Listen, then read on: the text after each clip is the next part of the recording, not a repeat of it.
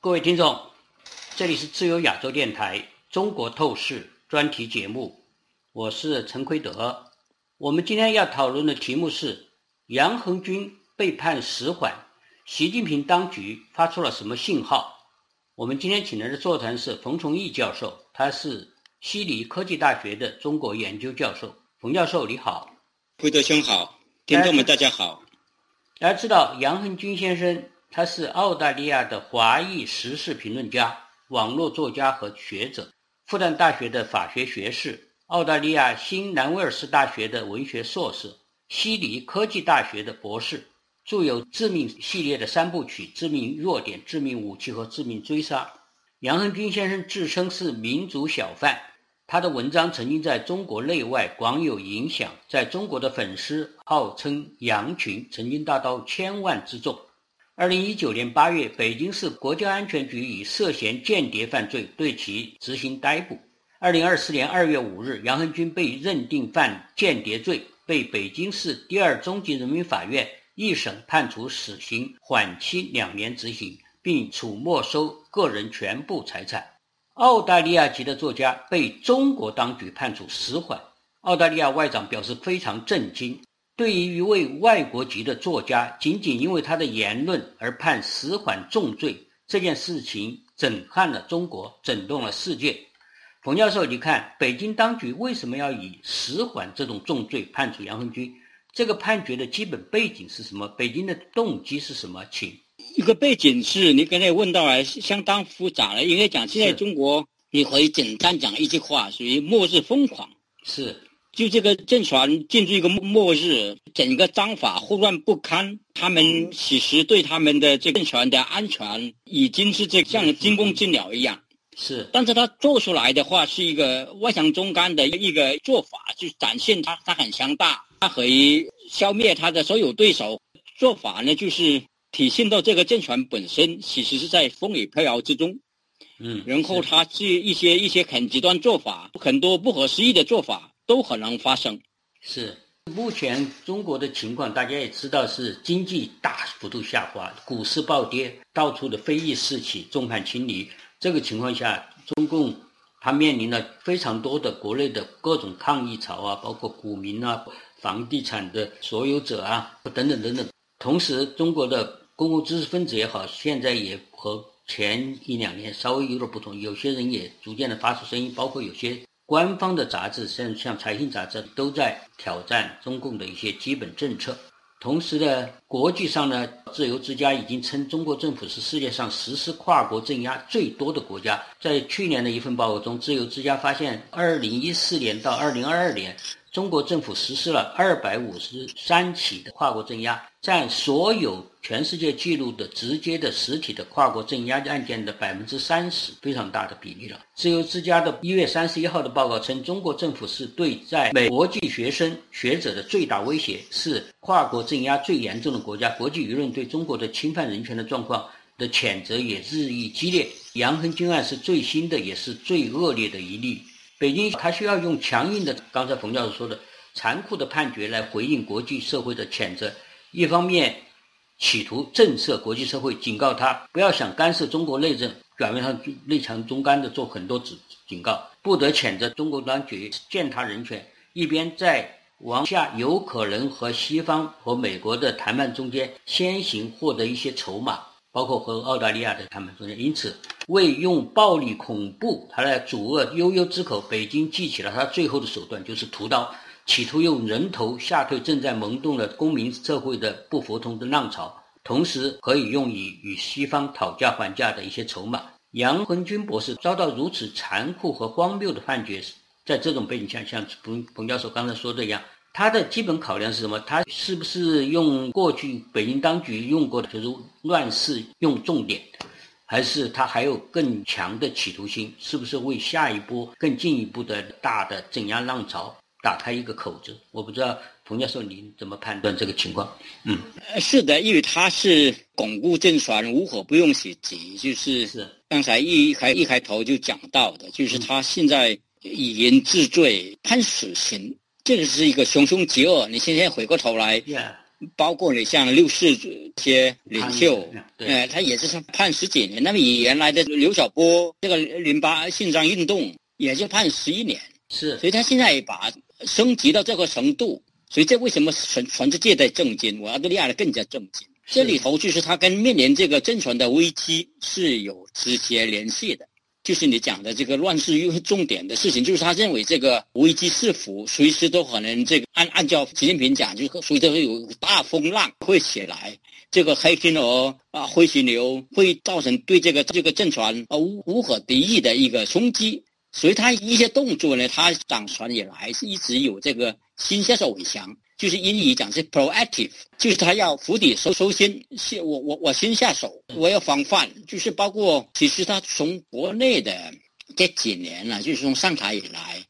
他是首先把这个维权律师，还有这些民间的意见领袖、网络领袖，整个民间社会、公民社会，到一五一六年年间，差不多他就已经收拾干净了。就是全全部禁言，全部给你销声，抓的抓，逃的逃，控制住了。然后到一七年之后，就把这个范围扩大，去海外的公共知识分子或者海外的网络上比较活跃的人，还有海外的 NGO，他是收拾了国内的 NGO，原来以前在胡温时期就相当活跃的那个维权运动。大部分都是非政府组织组成的，有很强大的这个民间意见领袖在操作。但是到习上来之后，应该讲从二零一五年那是全国规模的抓维权律师，当然是维权律师全全国都全世界都知道了。那那还有抓了成千上万的这些 NGO 组织的头，都是谈话，都是把它控制起来。这是海外并不完完全知道的事情，但是从那之后，基本上就把萌芽的这个公民社会给打残了。那后来跟下来就是这个新网行动，就是在网络上这些这些这些大 V 啊，这些公共知识分子啊，一个个的封住，然后就是是到然后到一七年就开始扩大，就是海外的公自由知识分子，还加上这个非政府组织、海外 NGO 就是。不仅断了财源，而且是人员让原来在中共活动的外面去的一些，不管是工会也好，其他公益组织的这些人也好，还有还很多正儿八经的在联合国冠名的那些 NGO，全部都一个个都赶出中国了。用各种各样的方式，所以他这个其实是向整个人类宣战，挑战对中国人宣战，就是有自由民主思想、有自由民主追求的人，他就要用这种方式来来巩固政权。是，刚刚彭教授讲的这个非常重要一个动向，就是习近平他的镇压的重心开始。逐渐转向了海外。过去在海国内镇压已经差不多到二零一六年左右的时候，已经差不多了，已经是被晋升了。所以说，他认为大体上解决了。在现在是海外的自由知识分子也好，各种各样的人、非政府组织等等等等，这种镇压的方式，大家注意到的是，基本上他从来不称他镇压的对象是政治犯、是良心犯、是什么，因为他的。政治理念，例如像冯教授也被逮过，是因为他的自由主义理念而被打，从来没有这么说过，都是用各种各样的非政治性的罪名来强加在政治犯的、良心犯的和有不同政见者的身上的，所以他有各种各样罪行，所所谓间谍罪、非法经营罪、嫖娼罪、性骚扰罪，还有扰乱社会治安罪。三颠罪当然基本上像政治犯，但是呢，他是把它做作为一个扰乱社会秩序的三颠覆社会的这样一个罪行来做的。他模仿国外的那些刑法，但是它实际上的内容好多挂上这些罪行的名义的，都是一些政治犯罪，都是一些思想罪，这个是非常重要的。冯冯教授自己他也是曾经被编编控过。是的，就是他们二零一七年三月扣完了之后。嗯，就是也也要也要把它做实不做成这个间谍犯罪，跟对付杨红军是一模一样的这个方式。而且其实当时他在扣我之后，这几个办案人员就亲口跟我讲，他们要收拾杨红军。后来是我逃过一劫出来了，是出来了啊，很很偶然的运气跑出来的。但是他当时如果按照他们原来规划的话，他会采取同样的呃方式来逻辑罪名，是办成这个间谍犯罪，而而且跟杨红军一样是一类的。而且很和有一个很大不同的，现在是网这个坊间还有社会上很多人不知道实情的来来帮中共做宣传，我觉得很伤心。他们接受中共对杨军这的指控，就是双面谍，他就是间谍，完全不尊重常识，不尊重事实，也不讲逻辑。就是呃，去去去去去去帮，其实是在帮中共做说客这样的个样子。是，因为杨红军他复杂一点，就是他原来在国安干了十几年，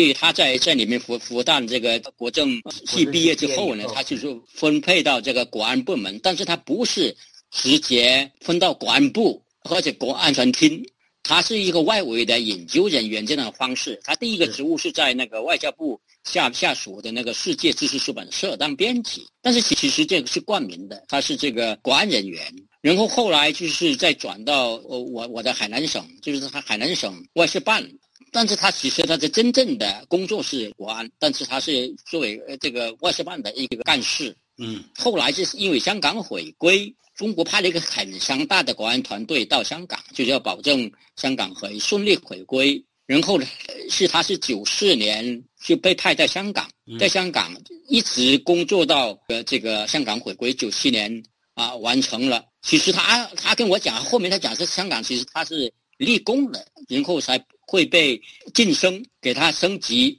再一次外派到美国，就是在你现在所在的华盛顿大西洋理事会。做一个或者研究员，但其实他还是带着国家的国安的这个任务。他的思想转变也有个过程，就是他在香港以后，你看到后面写很多文章，是他就看到一个相对自由的社会跟跟中国大陆差别这么大。然后到了美国，他这个这个亲眼所见，他基本上就是对中国那套制度，还有中国那个当时的官场那么腐败，他就一一起了个否定态度了，就是要转变，但是他。还是很小心翼翼的，他并没有说采取那个激烈手方式，说我就我就叛国叛逃。当然他在美国就完全有机会叛逃，但是没走这一步。他是这个利用他跟国安这个领导的一些关系，静悄悄的，就是我我也不想当官了啊，他要圆他这个作家梦。其实他是一个一个文青，其实在做国安，但是他真正是个文青。是，所以呢，他就让他的太太做那个独立技术委员移到澳大利亚来，他是作为家属。移得过来的，就是九九年，他就就是在美国干了两年之后呢，就就移民到澳大利亚了。移民到澳大利亚以后，呢就是刚才你讲的，他的写的这个致命三部曲，嗯，致命武器、致命弱点、致命追杀。当时他这个对自我是许许非常大。他说这个是国内文学界的一个一个空白，以前没有人写过这个间谍小说。或者里面加进的那个好莱坞片的所有的内容，就是这个凶杀、这个谍报战啊、这个色情啊，都在里头。他是诚心想这个这个一炮打响，在我在传播开开来，就可以去拍成电影，就可以拍成电视连续剧。他就会这个呃名利双收，但是这个内容太平太敏感，没有实现。当然他在里面也写了，他把它剪写了，就他是一个啊追求民主自由的一个形象，一个一个爱国英雄，反反腐败，然后这个为国家利益奋不顾身，如何如何。后来因为他没有成功，所以是重新回到回学校，重新去读书，这样的话才跟我联系上，才才拜到我门下来。是，所以他是这么一个思呃思想形成，是一个体制内这样一个转变，而且不是一下子一个一个有几年功夫的这么一个转变过程。那么现在因为这个样子以后呢，他被抓进去，就是底下现在还有很多人坚持这种很荒谬的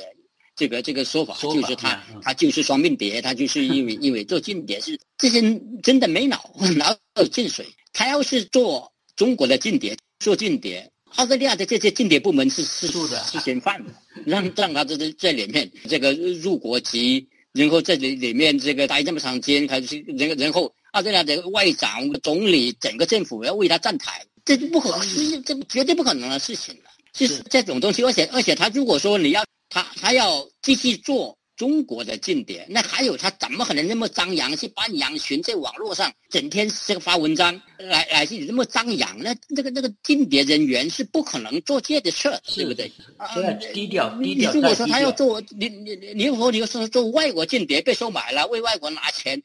舍舍不起说他他这个穷光蛋身无分文，这个他要做做外国间谍了。是是，或者说现在 中国指控他的，就是他在香港嗯。做国安人员的时候，去像因为他当时其实是一个小年轻，这个不到三十岁，人口级别也很低，其实给他安排的工作，其实也边很边缘的工作，就是他关键的情报是要去找英国怎么想的，美国怎么想的，欧洲怎么想的，日本怎么想，这些重要。但是是安排他工作是跟台湾的这个情报部门接触，去去探视台湾的态度、台湾的想法，这是很边缘的事情。所以他们做这个工作，就是当时他当然要要要去呃。啊，包括就送些假文件啊，什么东西，他们我们知道这个啊，情报部门做那情报工作嘛，就就做这类事儿。可现在过了几十年，就是因为他作为民主小贩，宣扬这个自由民主理念，然后是去去去啊倡导这个宪政民主转型，然后也批评中国的这个违违反人权的这个政府行为，然后是被视为这个恶意中钉，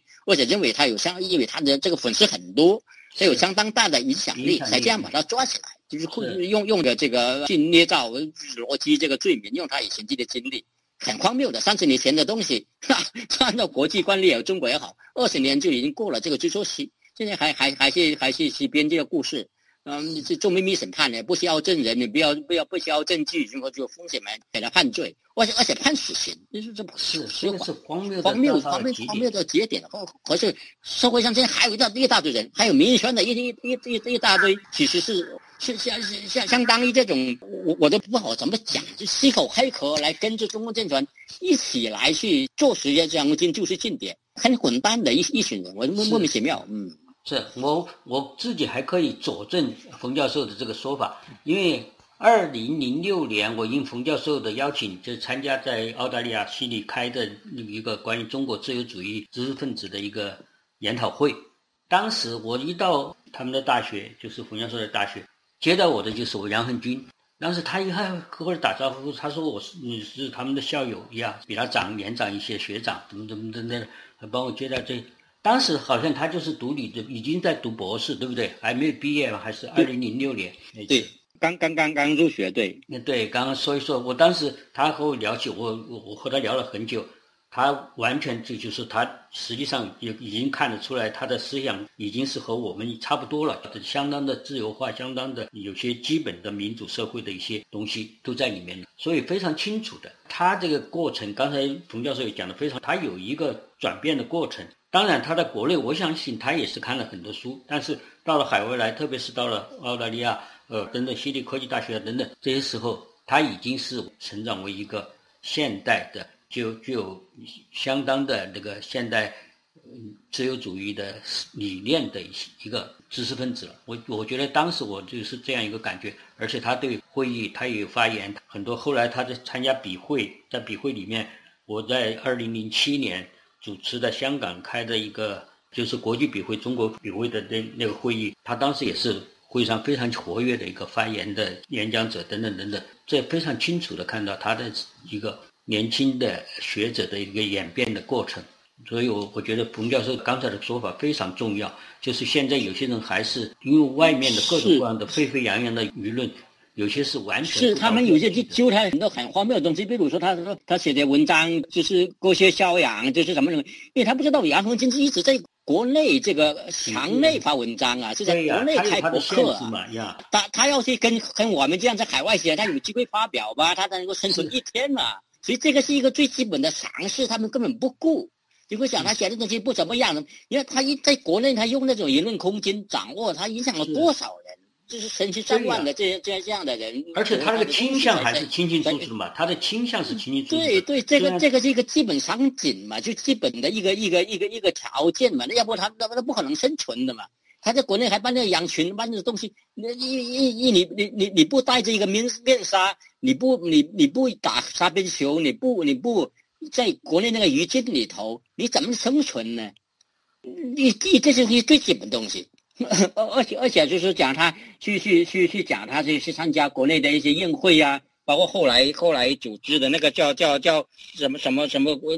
国际新媒体合作组织啊，你这都是掩护他的这个国内的一个一个一个能够在国内生存的一些必要动作，而且而而且说实在的，这个这个有些人是是是是已经进入了撒谎的程度，就是他这个组织他们。随便上网，随便去看我写的东西，就很明白。他这个组织这个就是所谓的国际新媒体合作组织，就是他的我们共同朋友那个那个张辉啊，帮他的忙，就是是这个把他把他拿一些国际媒体为为就是是你说他选那位也好，就是这个反正大外圈他有很多钱，他有很多动作，把它包装起来，就就可以去去参加一些呃会议或者一些宴会什么东西。其实其实纯粹这样，你看他这他们这个这个这个组织做的是任何事嘛？真正有有有写什么文章或者组织什么会议或做，他根本就没有这样的实际上的行动，然后就把它包装成了这个是一个一个一个传大外圈大大外圈的什么主席，是一个一个领导人，然后 然后是是是是是还把这个派派这个冉香这个袁小让就跟他做秘书，是是这个党的上面怎么安排，这是瞎扯，根本就不去不去做一些核对，做些东西就跟跟跟着扯。而且还有一个攻击，就讲他在他他拿了国内的那有的是钱，拿着钱去去去去温哥华开会，而且这个这些邀请的这个这个这个这个啊，这个张千帆啊，邀请这个这个啊呃陈小龙啊，邀邀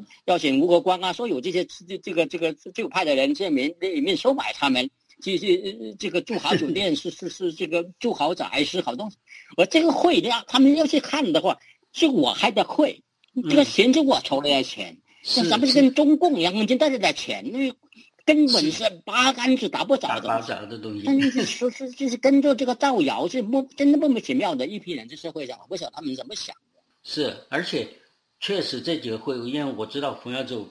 组织了好几次这这这类似的会议，实际上都是非常艰难的在筹钱，哪 是说是好像是。大手大脚的是是用不尽的钱，没有这种事情吧？就根本上是不可能的事情。而且再说呢，就现在的国际社会对杨恒军这个案件反响如此强烈，各个国家不除了澳大利亚以外，美国、英国各个国家都都有发言，大家都了解情况，都清清楚楚的这个事件的那个真相，杨恒军的案件的。基本是性质是怎么样？那当然就是一个，是因为大家很清楚啊。因为杨红军以前在胡文主席和风生水起，然后在习近平的初期，还还还没有得到全部收拾，就五九五九六年还有这个零五零六年还有一些空间。但是后来这个集团集习近平这个集团伏笔过过来之后，当他权力坐稳了，坐稳脚跟了，把国内的把他这个体制内的这些对手就也清理干净了，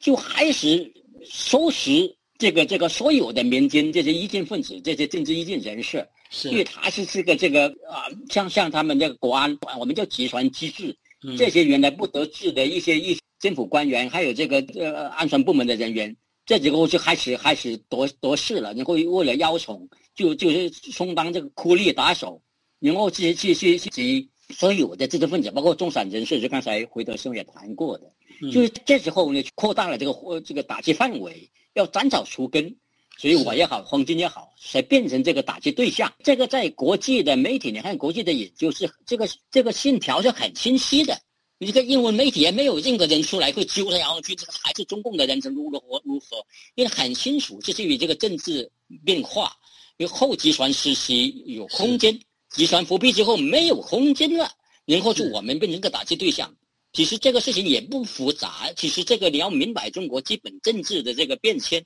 也很清楚。因为习近平二零一三一二年上台之后，那时候中国这个这个主流媒体上还高谈阔论要争论这个宪政转型问题。是是。因为那时候是一个一个生态，习近平要要回过头来要对对民主社会斩草除根，要把这个宪政思思想这个西部讲全部列进来，国民社会要要灭掉。这是一个艺术发展过程嘛？那么我们是属于属于这个作为一个一个一个他们这种集团伏笔的牺牲品，受到打击的嘛？是这样来的嘛？你你你你海外这些人，你你你稍微有点政治常识的人，你会看得出来的。你你你用用用的早，你去找那么多阴谋论来去做做做混乱七八糟的些。是，而且非非常可笑，我觉得是非常可笑。而且杨恒军这个是案件，我觉得是非常的清清楚楚的，甚至杨恒军本人。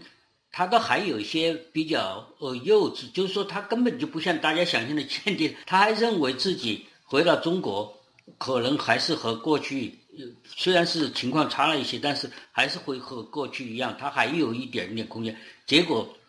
就落入牢狱之灾，而且后来居然是判死缓，这种谁能想到这个东西？这是现在中共就尤其是习近平当政以后的中共后期，习近平后期这样一个政治恶劣的环境下的产物。这个东西连很多人都没有料到的，梁汉军本人都没有料到会这么严重的。所以说，你 说否则的话，他你说他是一个什么间谍？这他会把自己投入虎口，然后成成为一个死缓的一个罪犯吗？你可想而知的事情。我觉得这真是也就是 ridiculous，反正是。但是我想这个事情是清清楚楚的，是会搞得明白的。很多朋友，我想有些人现在有些说错了话，我想应该是在这个案件的发展过程中，尤其是在。中共的现在这样一种非常残酷的处理中间，可以看得出来的。最后，我想请洪教授李谈你最后讲，这个案件现在北京想通过杨军和军案件，尤其是应付当下的北京的困境，内外交困的这样这样一种困境。他是想通过这个，是不是他有一个想法，或者说有些人我们估计啊，不知道现在情况也不是太清楚，他是不是会进一步的，或者说做某种打算？万一形势发展的越来越糟糕的时候，他开始用重拳出击，就是对于中国的人，中国人真正的发动一场非常严酷的战争，非常是大杀戮式的、这大逮捕式的这样一个大开杀戒的这样一个镇压大镇压潮，这种可能性有没有？或者说他是不是在试探这嗯投石问路？啊，具体到澳大利亚而言呢，其实他这澳大利亚他是想让让让澳大利亚屈服，啊，这个这个是是软硬兼施，一方面是是跟跟澳大利亚要要恢复这个商贸的正常关系，嗯，取消关税，放放放宽一些放宽一些禁运啊这样的东西。那与此同时呢，就是是像他以前不是用用那个那个声呐来去攻击澳大利亚的这个水兵水手。然后是个去去去抓杨红军这样的事情，就是属于硬的一面，就是软硬兼施。就认为澳大利亚这个这个腰还弯的不够，因为他是想携带澳大利亚。你工党里面有一大堆像那个 Keating 啊，原来的总理，原来的外长，那布卡他们也是散布这种虚假希望，就是说这个啊，我们澳大利亚政府应该美国 hold 不住啊，中国是这个这中国啊亚。二十一世纪中国世纪，我们如果不不不跟中国搞好关系，我们就会吃亏，就会受到惩罚。呃，就是他党内还有这些人，有就是他这个工党党内是，他有一批这样的声音，所以他们认为要来是这个这个这个这个这个极限施压，那么这这大家就会屈服，就会去疏离美国，去跳船下来，去去去拥抱中国。这个这个是。绝对不可能的事，就是它的核心价值观是什么东西？这这这个民主自由国家的典范，他怎么可能去跟一个一个一个中共集中政权结盟，来去抛弃他这个这个这个这个美国、英国这样的盟友？这绝对不可能的事情，做不到。是，所以这个这个其实他这样的做法呢，其实是一个一个啊，很荒很很荒谬。就从中国共产党自身而言，这个政权自身而言也是很荒谬的。就是他意意味他啊，按照我这个判断呢，就是他如果不把杨红军放回来，他想这个恢恢复这个贸易关系正常化，救中国的一个经济啊，就这样这样澳大利亚做贡献，绝对做不到，因为他这个政府他啊，对社会无法交代，对国际社会也无法交代，对民主那个盟友也无法交代，就是你虐待你的公民，这这个这个欺负你到这个程度。你怎么可能的继续这个正常做生意？所以这个这个事情呢，他他他是对这个局呃大局啊没有清醒的认知，是，所以他做这些事情。当当然说你刚才我们一开始已经讲过，他在这个啊现在的这个末日疯狂，他其实现在这时候，他可能狗急跳墙，就是是是像像像采取一些很激烈的手段。来来开杀戒，来保政权，但完全有这种可能。但是这这样的东西呢，就只能讲会加加大他的罪孽，对将来这个这个这个这个社会，国际社会对对对中国还有对中国人，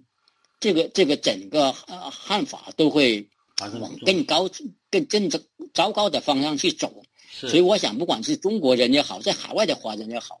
为了中国本身的形象，为了中国文明，也为了我们自身的这个尊严，是。要尽最大能力来来阻来来阻断这他们这些这这个这个舰船政策，来来继续作恶、继续造孽，来危害中国、危害世界。是的，我想这是我们大家都应该做的事情，而且也要尽力的加大压力，促使北京当局在杨红军案最后要要让他放手，或者是说改在更多的更深一层的方面，要使中共政权要如果是不改弦更张的话，他恐怕就面临着真正的负面的危险。好的，我们今天就讨论到这里，谢谢冯中义博士，谢谢各位听众，再会。